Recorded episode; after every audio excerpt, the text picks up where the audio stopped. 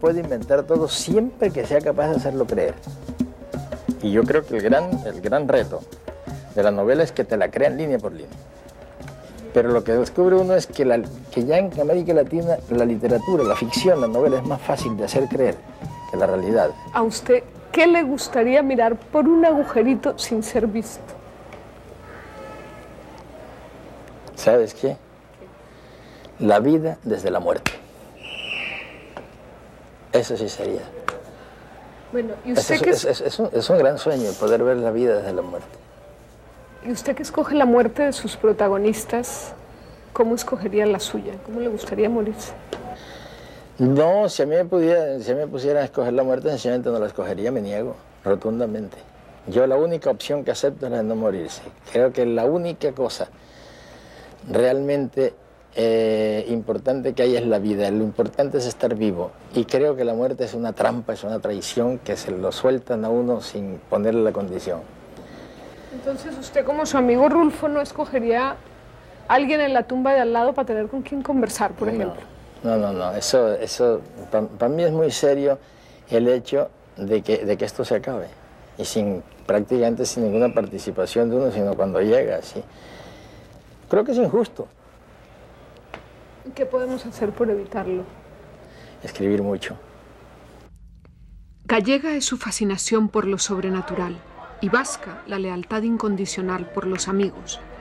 De los andaluces tiene el gusto por la exageración y el adorno en la palabra, y recuerda a Castilla en esa manera sabia de ver la vida. Pero además tiene mucho de África y de la melancolía de aquellos esclavos, y como a otros caribeños le gusta filosofar y ser profeta. Es también fruto de las mujeres enigmáticas del desierto guajiro. Y por si fuera poco, nació en un país donde lo absurdo es cotidiano y además acontece con la misma fuerza todos los días. Y eso significa ser hijo de Macondo. España supo de él por una novela que vino de Buenos Aires llamada Cien años de soledad. En Colombia, su país, ya era entonces el que mejor bordaba la crónica y el reportaje, y tenía cinco libros editados y algún premio. Dos años después de la publicación de la historia épica de los Buendía, se convirtió en el autor más vendido en lengua castellana en todo el mundo, un récord que todavía conserva. Su nombre es Gabriel García Márquez y tiene 67 años.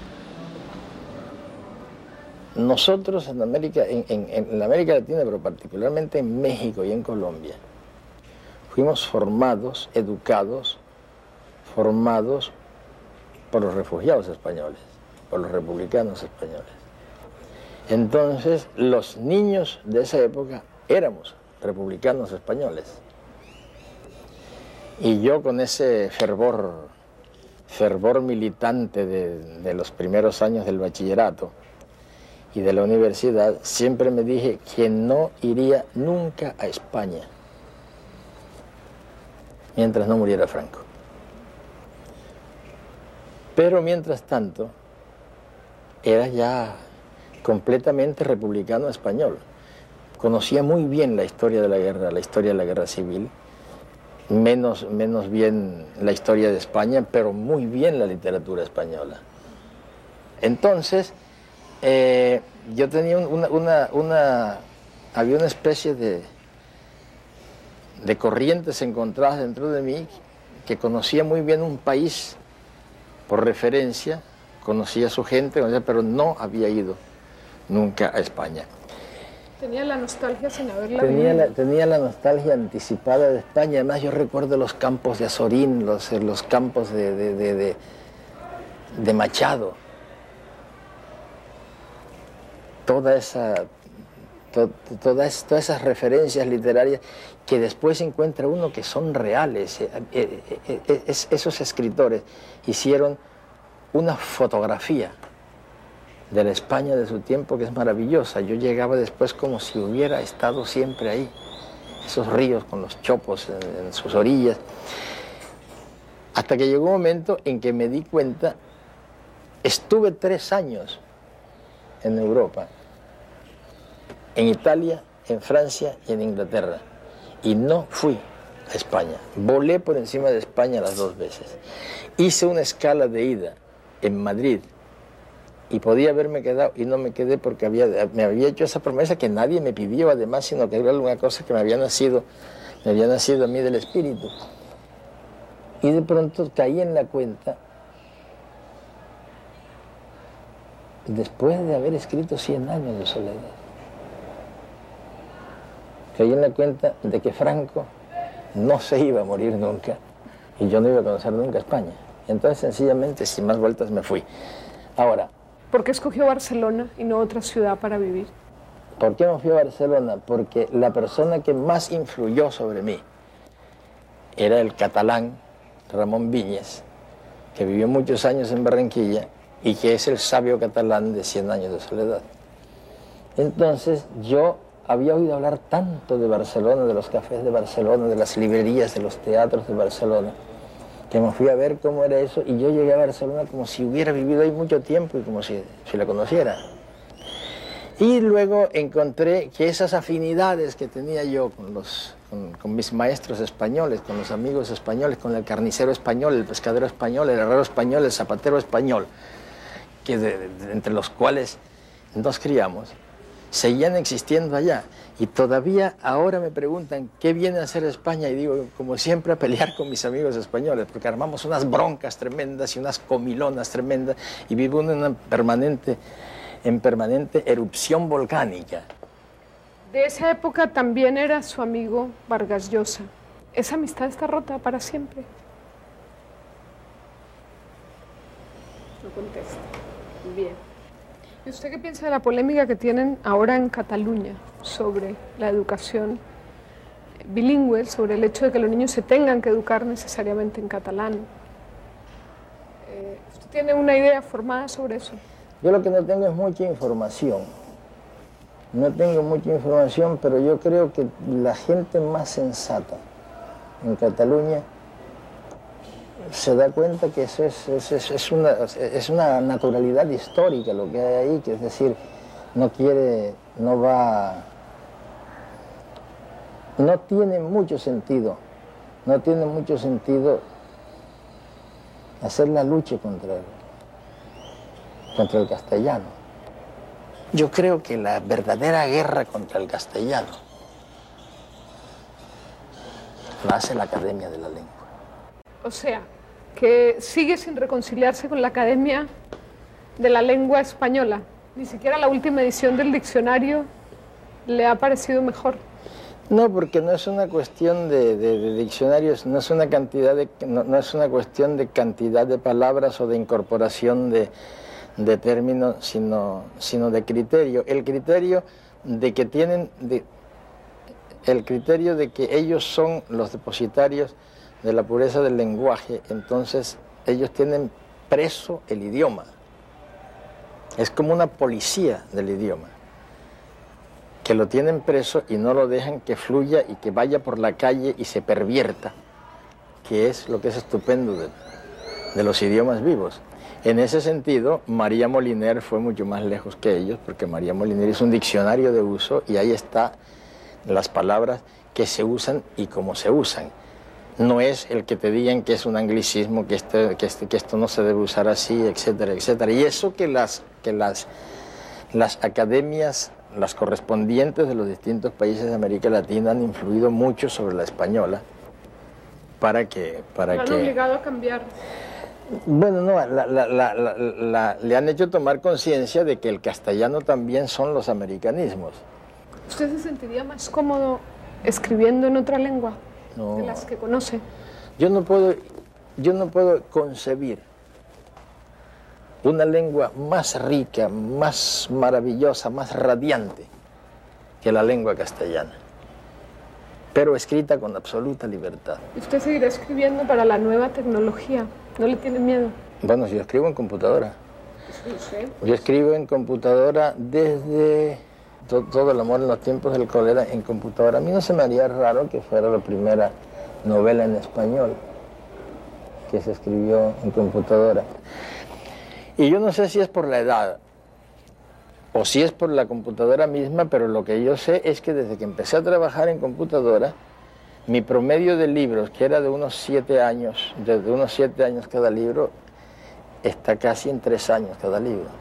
Yo creo que la computadora tiene mucho que ver con eso. Ya veo que usted no le tiene mucho miedo a la tecnología. ¿Hay algún avance de la ciencia reciente que le asuste? La genética como se está manejando. Ya estamos en condiciones de hacer el centauro.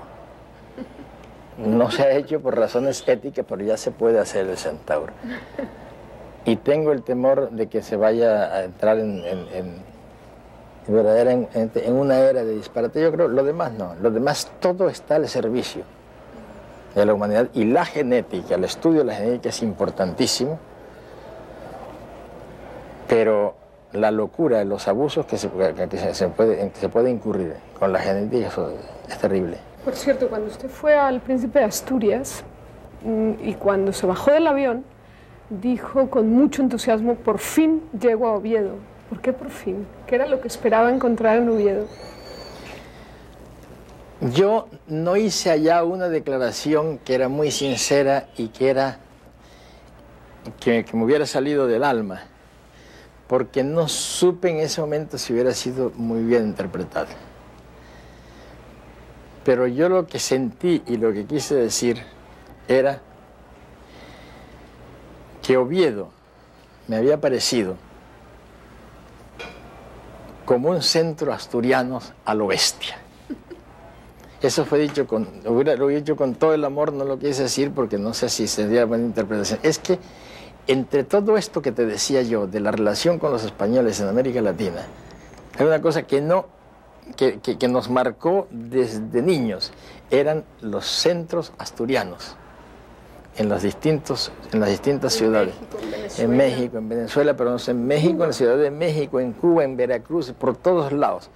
Y entonces nosotros, yo tenía una, una idea de Asturias, patria querida, de, la, de la fabada, de la música, de la gente, del, inclusive de, las diferencias de acento de Asturias en relación con, el, con, con los otros españoles, porque los, los había conocido en, el en, los centros asturianos son de una, de una militancia.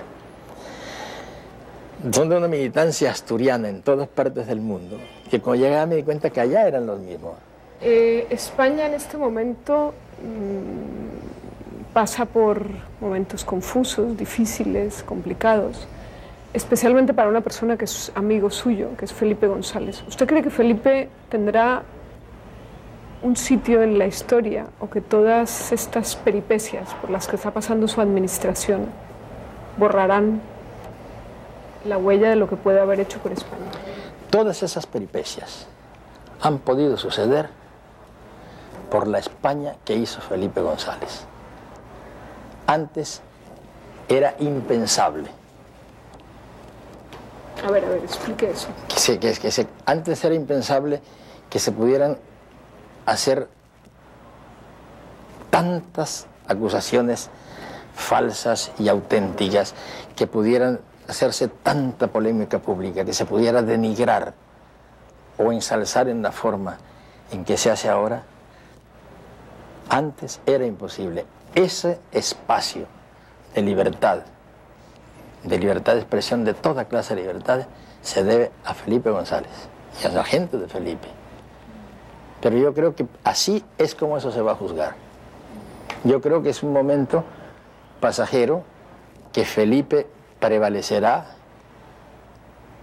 que Felipe triunfará frente a todos sus adversarios, pero que no hay que olvidar que esos adversarios han tenido las posibilidades de hacer todo lo que hacen, porque en España de hoy Todas esas cosas son posibles y no lo han sido durante muchos años y siglos en España.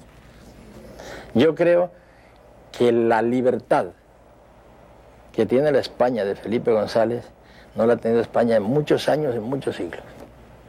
Así lo veo yo. Ya se ha reconciliado con España con el tema de los inmigrantes. En el 92 hizo duras declaraciones en ese sentido. Sí, es que, es que los latinoamericanos no olvidamos nunca lo que nosotros hicimos con los refugiados españoles. No todo lo que vino fueron los maestros universitarios, los grandes editores, los grandes escritores, los grandes científicos. Vino también mucha morralla.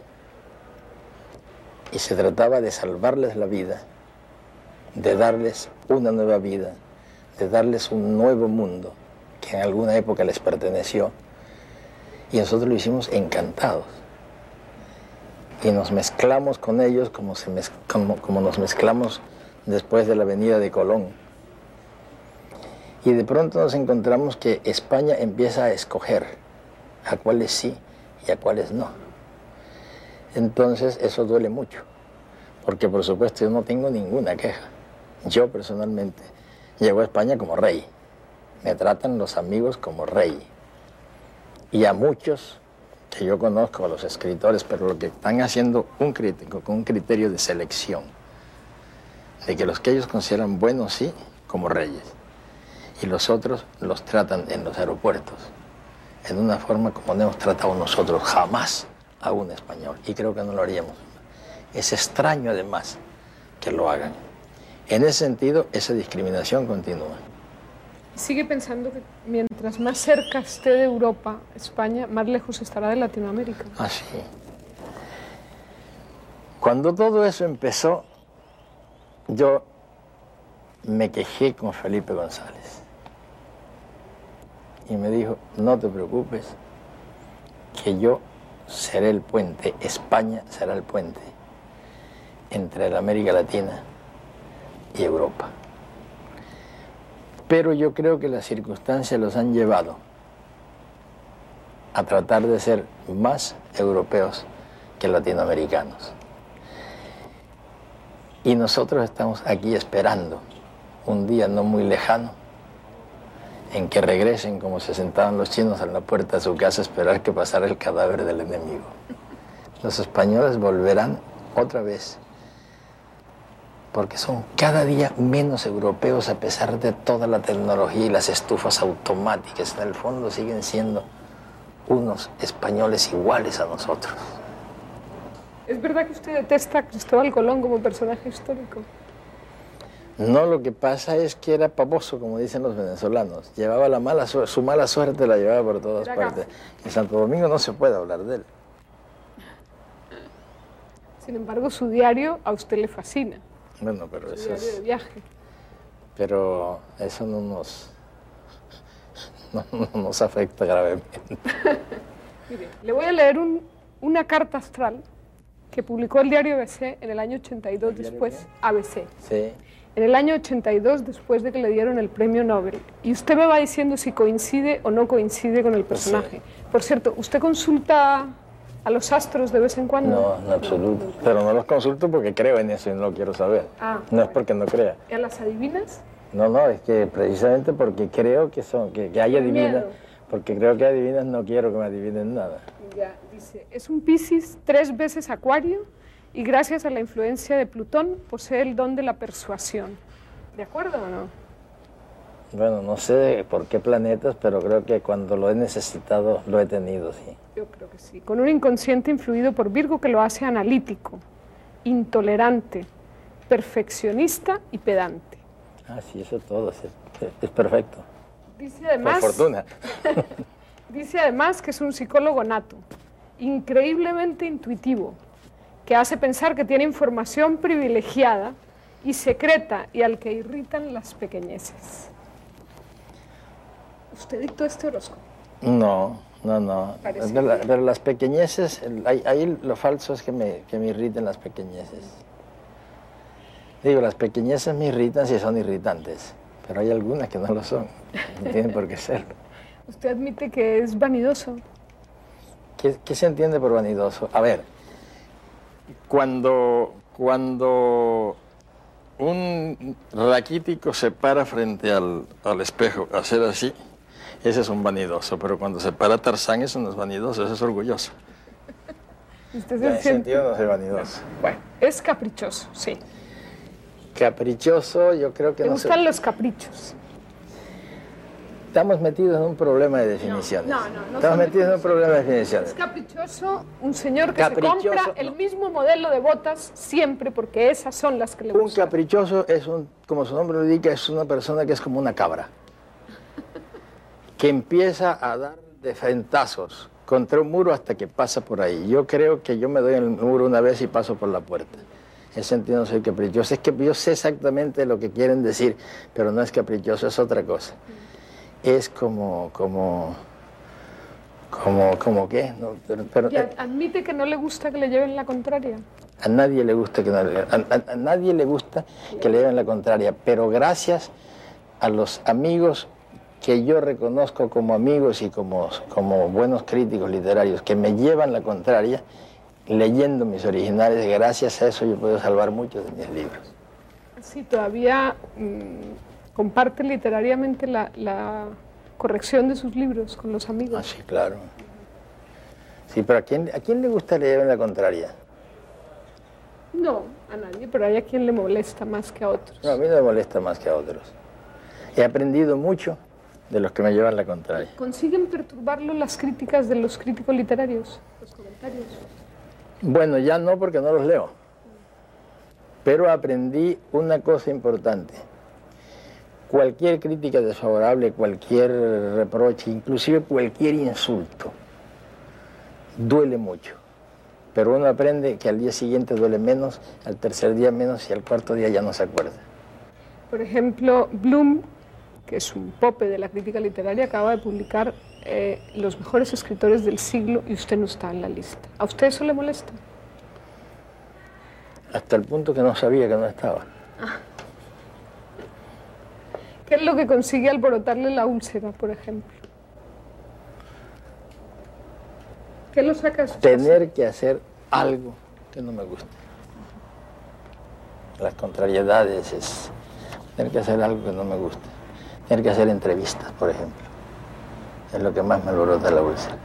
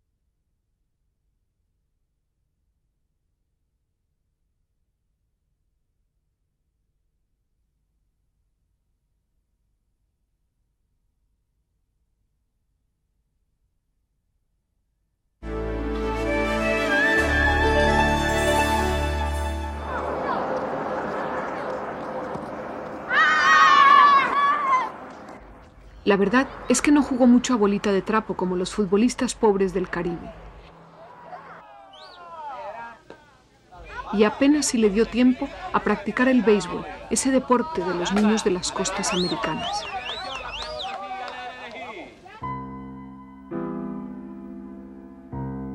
Gabriel no tuvo un juego infantil favorito que repitiera una y otra vez, porque para olvidar los cuentos de muertos que le contaban las tías, en cuanto aprendió a leer, no hizo otra cosa que devorar los libros que le prestaba el abuelo.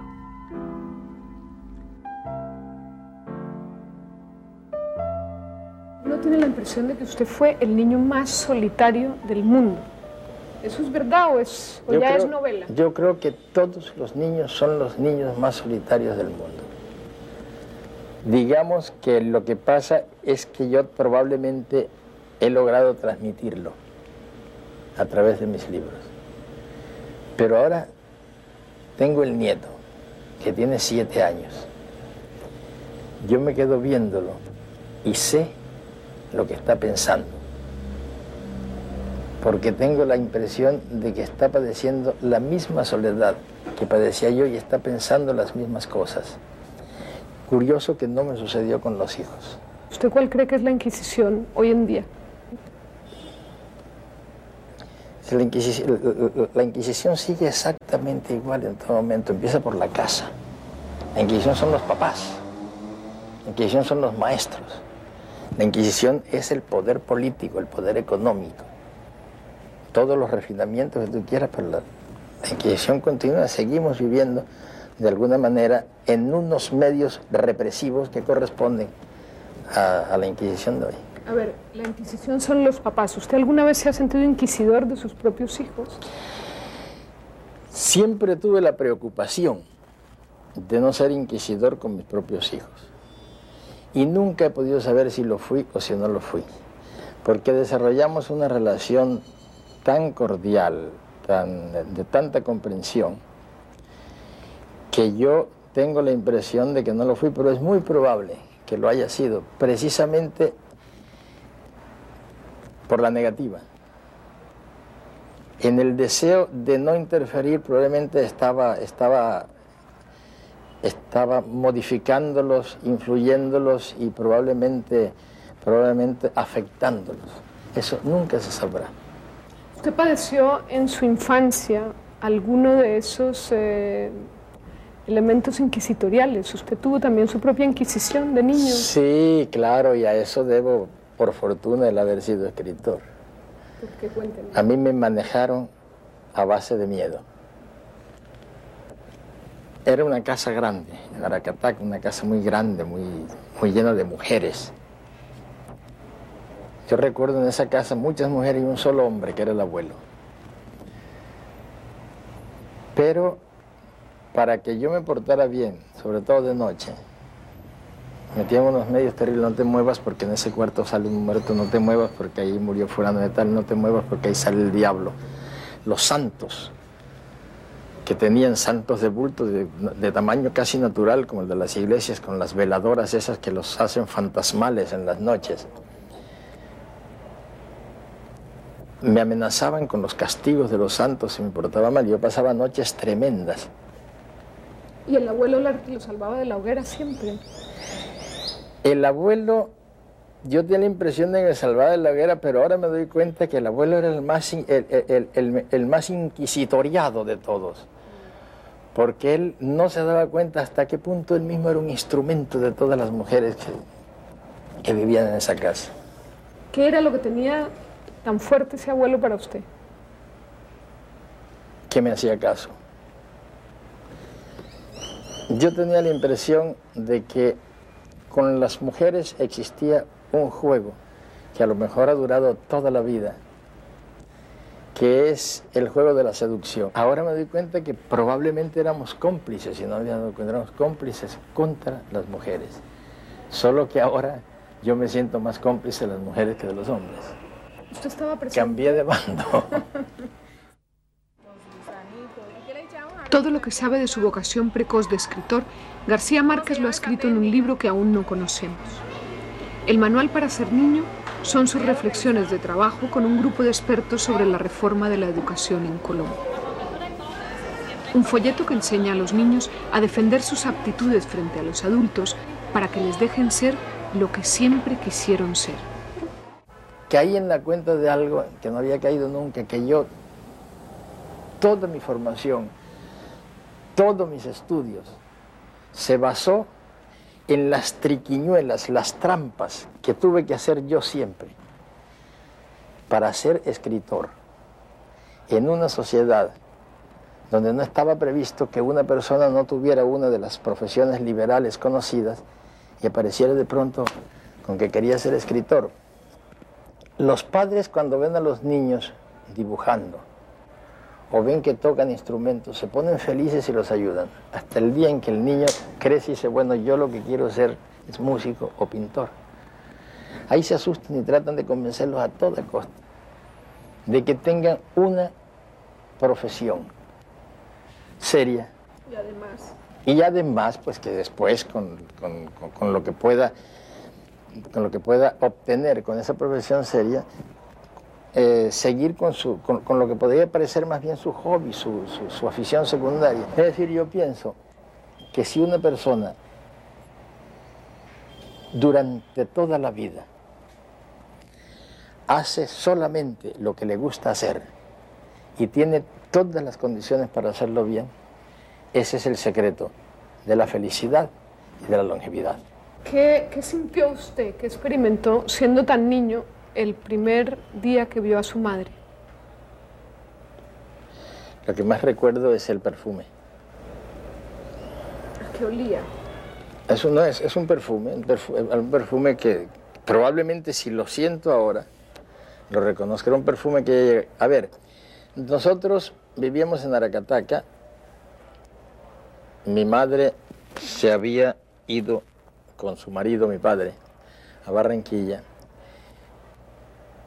Y yo la memoria más antigua que tengo en relación con ella es que me decían que tu mamá vive en Barranquilla y tu papá vive en Barranquilla, no había fotos, no había nada de eso. Y yo tenía una imagen, una imagen de ella que... ¿Y qué le explicaban? ¿Que por qué vivían en otra parte? No, no, eso es... Eso no, no, además, eso no, a los niños no se les explican esas cosas. Seguramente yo, yo estuve, estuve e, e, e, era yo muy niño, de todas maneras, cuando ellas se fueron a, a, a Barranquilla. Y de pronto empecé a oír que viene tu mamá, que viene tu mamá, que va a venir tu mamá. Y yo no me imaginaba cómo, cómo podía ser aquello, ni tengo idea qué edad podía tener. Pero recuerdo es que yo venía de, de, una casa con un gran corredor y un patio muy profundo, y yo venía y me dijeron, ya llegó tu mamá, y entonces me dijeron, está ahí. Y yo entré, y estaban en la sala sentados alrededor, con las sillas pegadas en la pared, muchas mujeres. Y yo la vi y la reconocí enseguida. Y estaba vestida como los personajes de las películas de esos años, de los años finales de los 20, principios de los 30, con el sombrero de campana. Recuerdo exactamente su, traje de seda con bordados, color beige, y el sombrero de pajilla del mismo color. Y entonces ella me dijo, ay, me, me abrazó y yo sentí el olor y siempre que, que, la evoqué era principalmente era por el perfume. E inclusive con ella hemos estado eh, escarbando después qué perfume podía ser. Ella habla de algo como cotí. Pero, para mí lo interesante es eso. Y sobre todo porque el sentido del olfato para mí es el más evocador y el que más fácilmente lo, tras, lo, lo, traslada a uno a episodios remotos y le permite revivirlos completos con una sola ráfaga. Y esa ausencia de la madre en todos esos años del comienzo es lo que hace que usted diga que tiene con ella una relación seria y sin sentimentalismos. No, lo que pasa es una cosa que, que vivimos muy poco tiempo juntos, porque, a, a, ver, en ese momento estaban en Barranquilla, luego, cuando murió el abuelo y murió la abuela, fui a vivir con ellos, pero yo no recuerdo, ellos volvieron a vivir en la Cataca y vivían en una casa distinta, pero yo vivía donde los abuelos. Y no me llevaban a dormir a casa mis padres, sino cuando iban a dar purgante. Porque cuando uno era niño, pues le daban el purgante y donde tenían las técnicas del purgante era en casa de... porque ya habían nacido, había nacido un hermano cada año. Nosotros, nosotros somos 15. Entonces sacas la cuenta, cada año, cada año nacía uno y en este momento ya había cuatro o cinco. Ya no había mucho tiempo de ocuparse de cada uno. Y cuando decidían además dar un purgante, un purgante colectivo. Entonces a mí me toca, a mí que no me iban a buscar para, las fiestas, yo, yo, yo, añoraba estar con los hermanos de noche, después de que se acostaban, tirarse almohadas, todo aquello. Yo no, yo vivía en el cuarto de los santos. ¿Y los hermanos en la otra casa? Y los hermanos en la otra casa. Entonces, cuando a mí iba a dormir allá, yo iba contento porque iba con los hermanos, pero sabía que daban purgante en aceite de ricino, como tenían la costumbre de darlo en leche, y uno notaba los grandes, los, los grandes pozos de, de aceite. En, bueno, ¿cómo sería que, lo, que nos daban como premio una moneda de 50 centavos. Y yo durante muchos años me acordaba de esas monedas y me daba la náusea, la náusea del purgante. Entonces, como ves, ahí era, era, muy poca las oportunidades que tenía que hablar con mi mamá, que siempre estaba criando y estaba encinta. La relación se volvió, no, no como un extraño, pero sí era una relación que no tenía recuerdos. Y en estos años de, Cartagena, ¿usted ha podido recomponer un poco esa relación? ¿no? pero si nunca estuvo descompuesta, es una relación distinta de otra. Es una relación con la madre y con, los y con el padre que, que es así. Después de haber repartido la vida entre muchos hogares y muchos paisajes, ha vuelto a Colombia. Los dos hijos y los dos nietos se han quedado en otras tierras. Está en Cartagena, la ciudad de los aristócratas del Caribe que siguen rumiando la nostalgia de cuando dejó de mandar el rey de España y se quedaron ellos. En Cartagena, Gabo parece acostumbrado ya a los guardaespaldas y se ha hecho construir una casa insólita en la que seguir inventando cuentos a ritmo de boleros y vallenatos. Para vigilar el Caribe desde el solar donde estuvieron enterrados los obispos y las clarisas del amor y otros demonios, y al lado del colegio donde estudia la protagonista del amor en los tiempos del cólera. El escritor ha decidido vivir rodeado de los personajes de sus últimos libros y con ellos pasea por estas calles como si nada. En aquella iglesia, la iglesia de Santo Toribio, ahí tocaba el violín Valentino Ariz. Termino vivía ahí. Salía por ahí y se iba hasta el... Primero pasaba por el convento de Santa Clara. ¿Tú has visto el convento de Santa Clara? el convento de, de, Sierva María. De Sierva María de todos los santos. Y a la izquierda llegaba al colegio la presentación, que era donde estudiaba. Florentino la seguía desde acá. Y el domingo él tocaba el violín ahí, en el coro. Y era como esas niñitas que van ahí. Era exacta, como esa niñita con el mismo uniforme.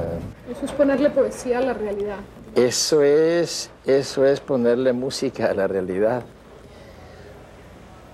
Del amor y otros demonios, por ejemplo, en El amor y otros demonios, el episodio de la cesatio divinis, o sea, la guerra larga y, y, dura entre el obispo y las clarisas, es histórico, solo que 100 años antes. Sin embargo, las clarisas sacaron un boletín de prensa cuando usted publicó su libro desmintiendo que ellas estuvieran peleadas con el obispo y que debajo del convento hubiera túneles. En Del amor y otros demonios, el tema principal es ese ocultamiento y esa mistificación de la realidad que todavía subsiste en muchas comunidades religiosas y laicas. Entonces, eh, a mí no se me hace raro que una, que una comunidad que todavía tiene raíces en esa época piense que negando va a negarse la historia. Y, es natural que sea así, pero ese episodio, ese episodio es histórico, perfectamente documentado, y alrededor de él hice yo todo lo demás.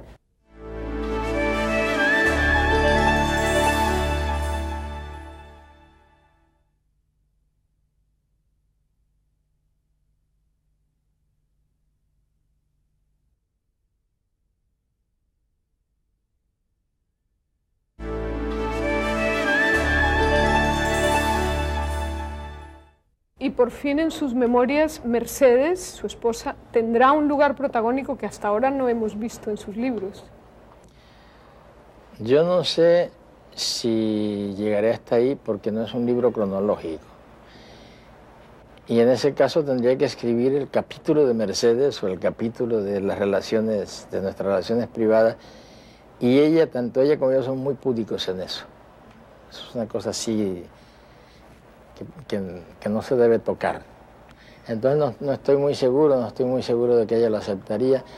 Y además, Mercedes ha quedado regada en todos mis libros, pedazos por todos lados, personajes completos que se ven, 100 años se tapan inclusive con su propio nombre. Pero esas memorias no, no es que estén crudas, pero las tengo abandonadas porque decidí escribirlas entre dos libros. y ahora resulta que no estoy dejando espacio entre dos libros porque salgo de uno enseguida para el otro. Y dígame solo una cosa de Mercedes, aparte de lo hermosa que era, porque era una mujer muy bella. ¿O es? ¿Qué fue? ese, evidentemente, sí. ¿Qué fue lo que le fascinó de ella desde el principio? Porque usted, que, se no sepa... que no me hacía caso. Que me hacía tan poco caso como el que me hace ahora y como el que me ha hecho siempre. Pero lo esperó muchos años, sin ¿Eh? embargo.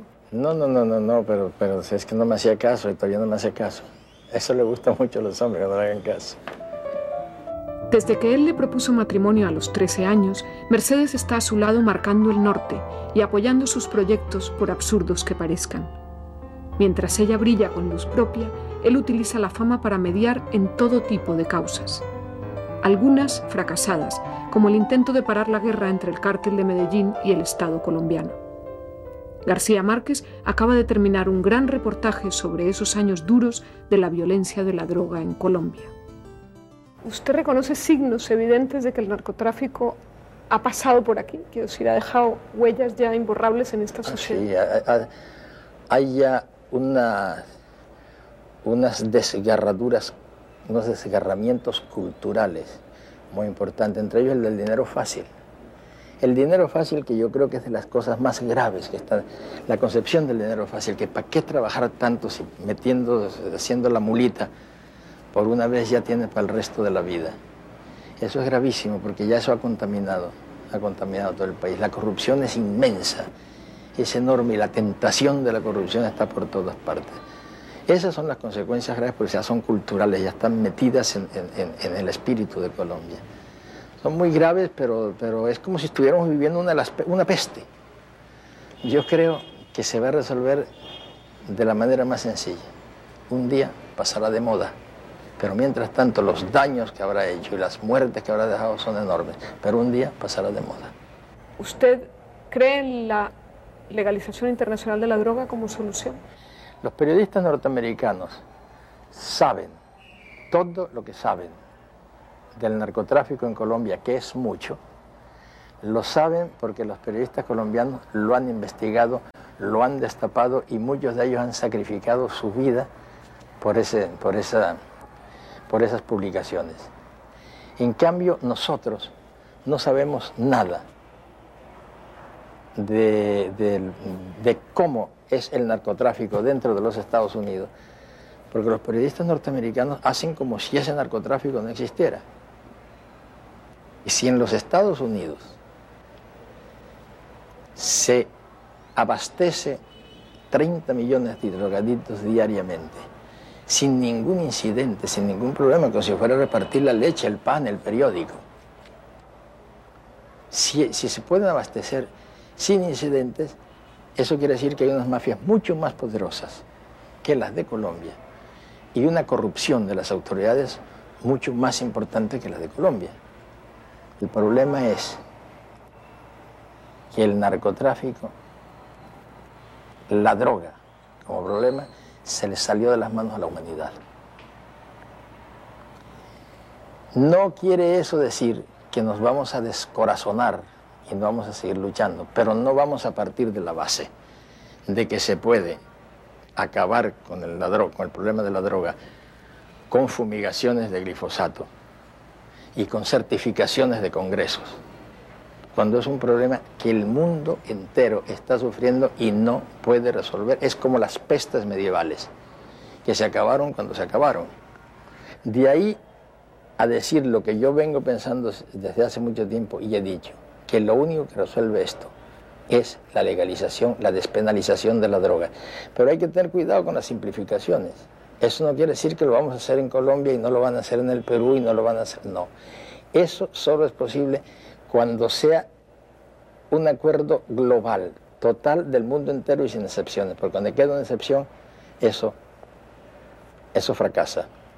Y es muy difícil que eso se logre porque los intereses que están comprometidos en el inmenso negocio de la droga son tan, tan grandes y tan altos que muy difícilmente se va a llegar al acuerdo global. Usted firmó el otro día un eh, documento dando a entender que la guerrilla colombiana ya no tiene sentido, ya no tiene razón de ser. ¿Usted cree que en Chiapas ese movimiento tiene razón de ser? ¿Cómo ve lo que está pasando en México usted que es casi mexicano?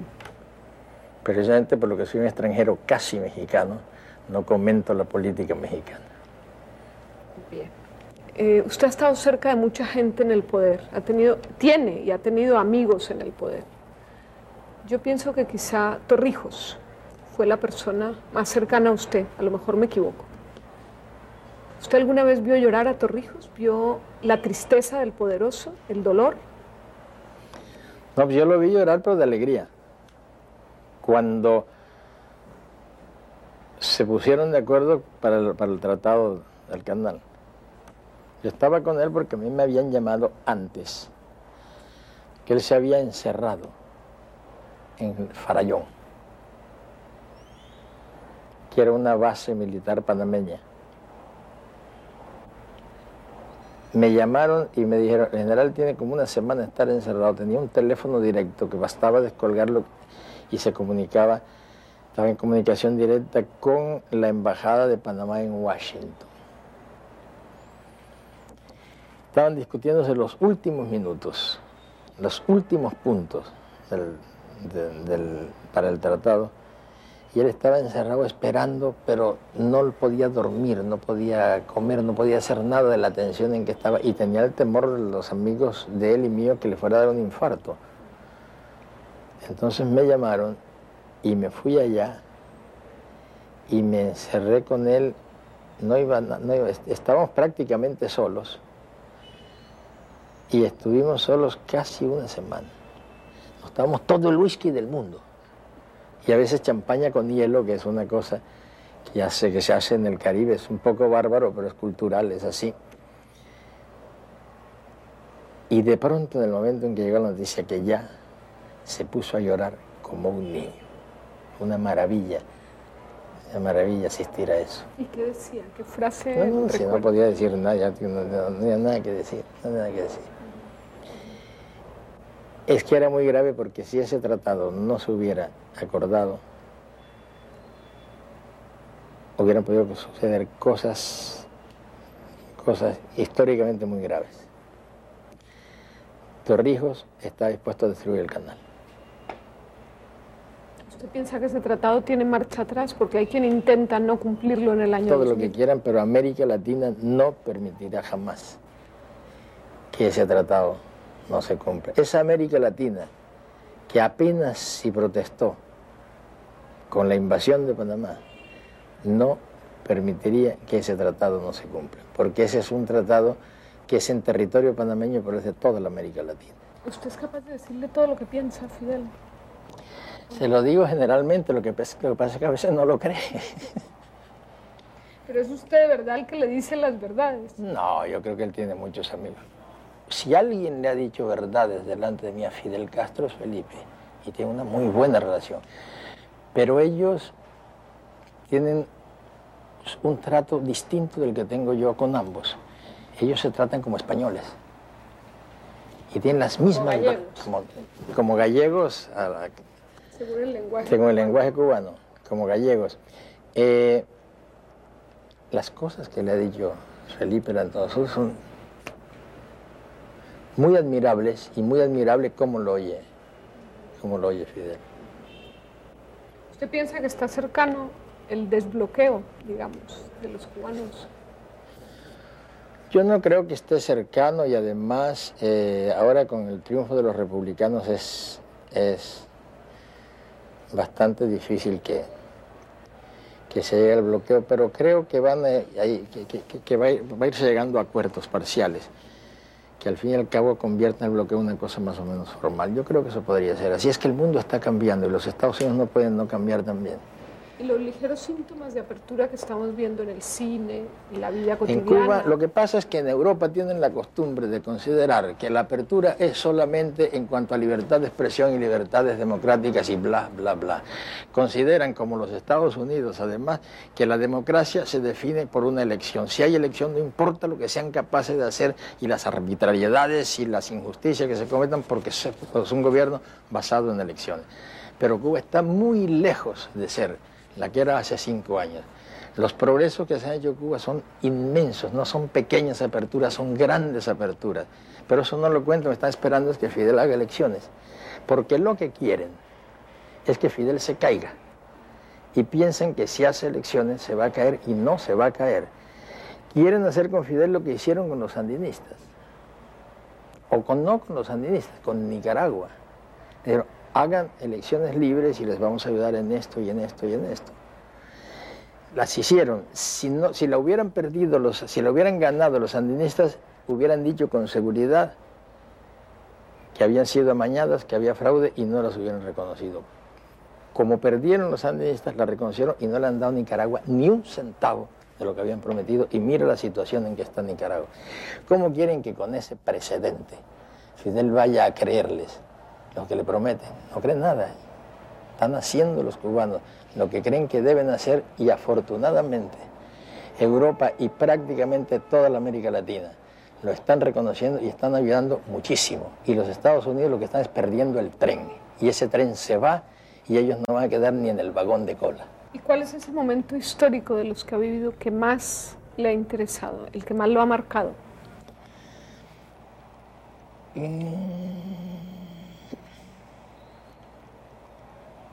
Todavía es secreto. No lo será dentro de algún tiempo, pero todavía es secreto.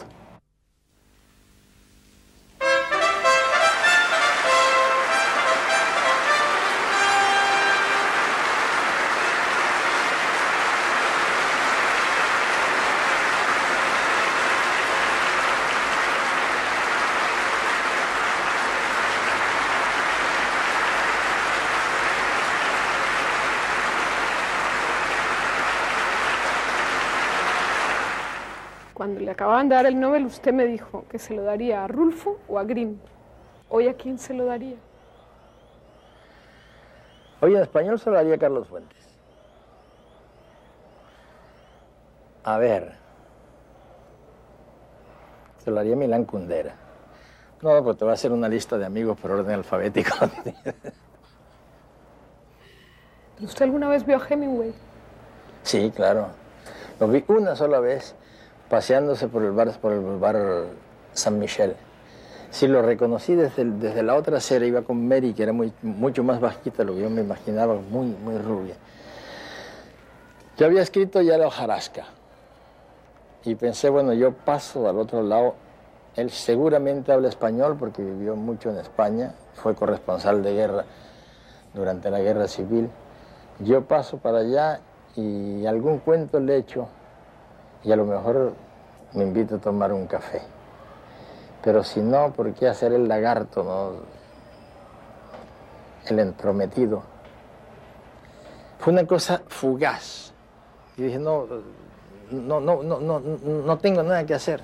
Y entonces hice lo único que se me ocurrió fue adiós, maestro. Y él desde el otro miró así y así, adiós, amigo. Y se fue y nunca más en la vida lo vi.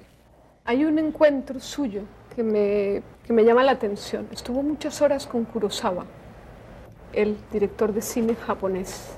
¿Qué quería Kurosawa de usted? Yo tuve la enorme suerte de que Kurosawa estaba esperando un ciclón que se estaba demorando. Él estaba filmando una película. Y tenía todas las posibilidades de hacer el final de esa película con un ciclón ficticio, un ciclón de utilería.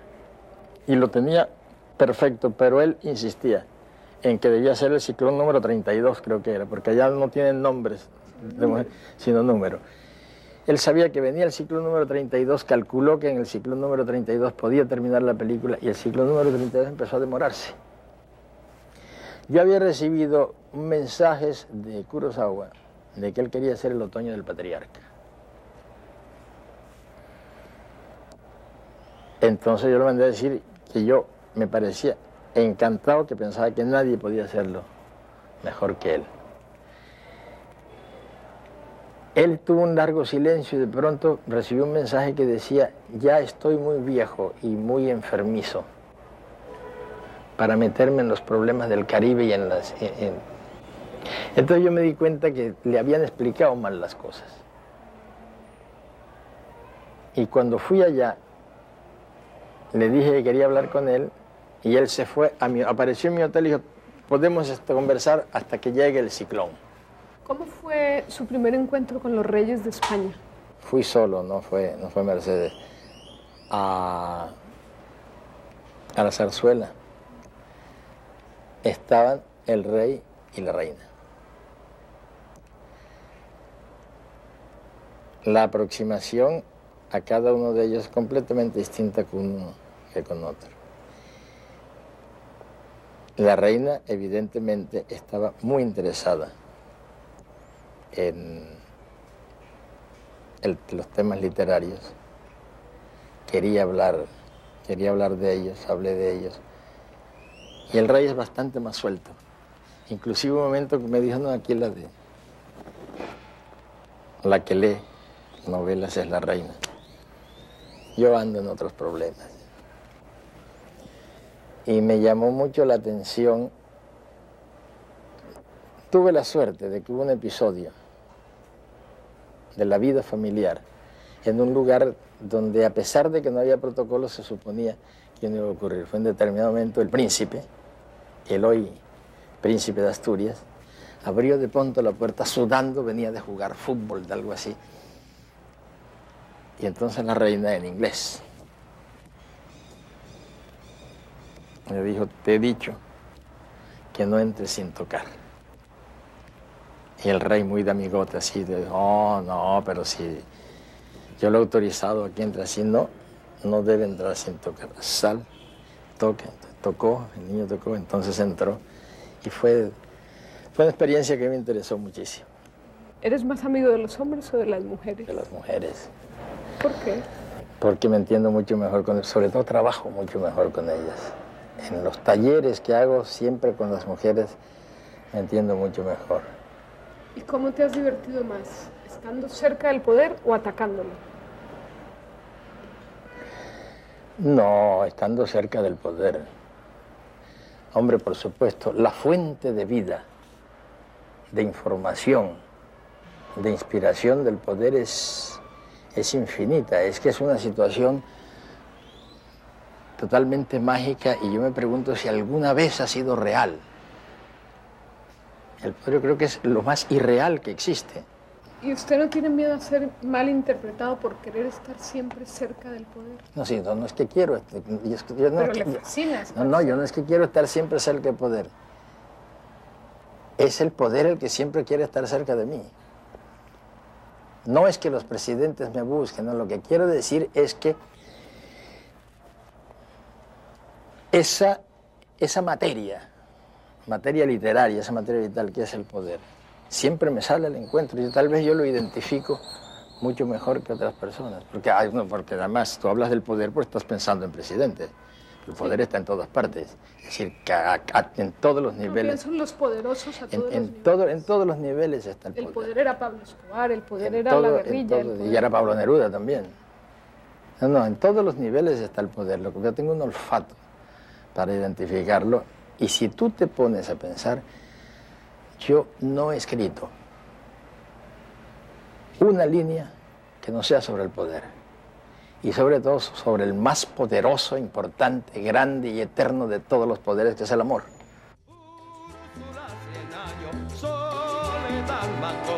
Eres del pueblo olvidado, forjado en cien años de amores de historia.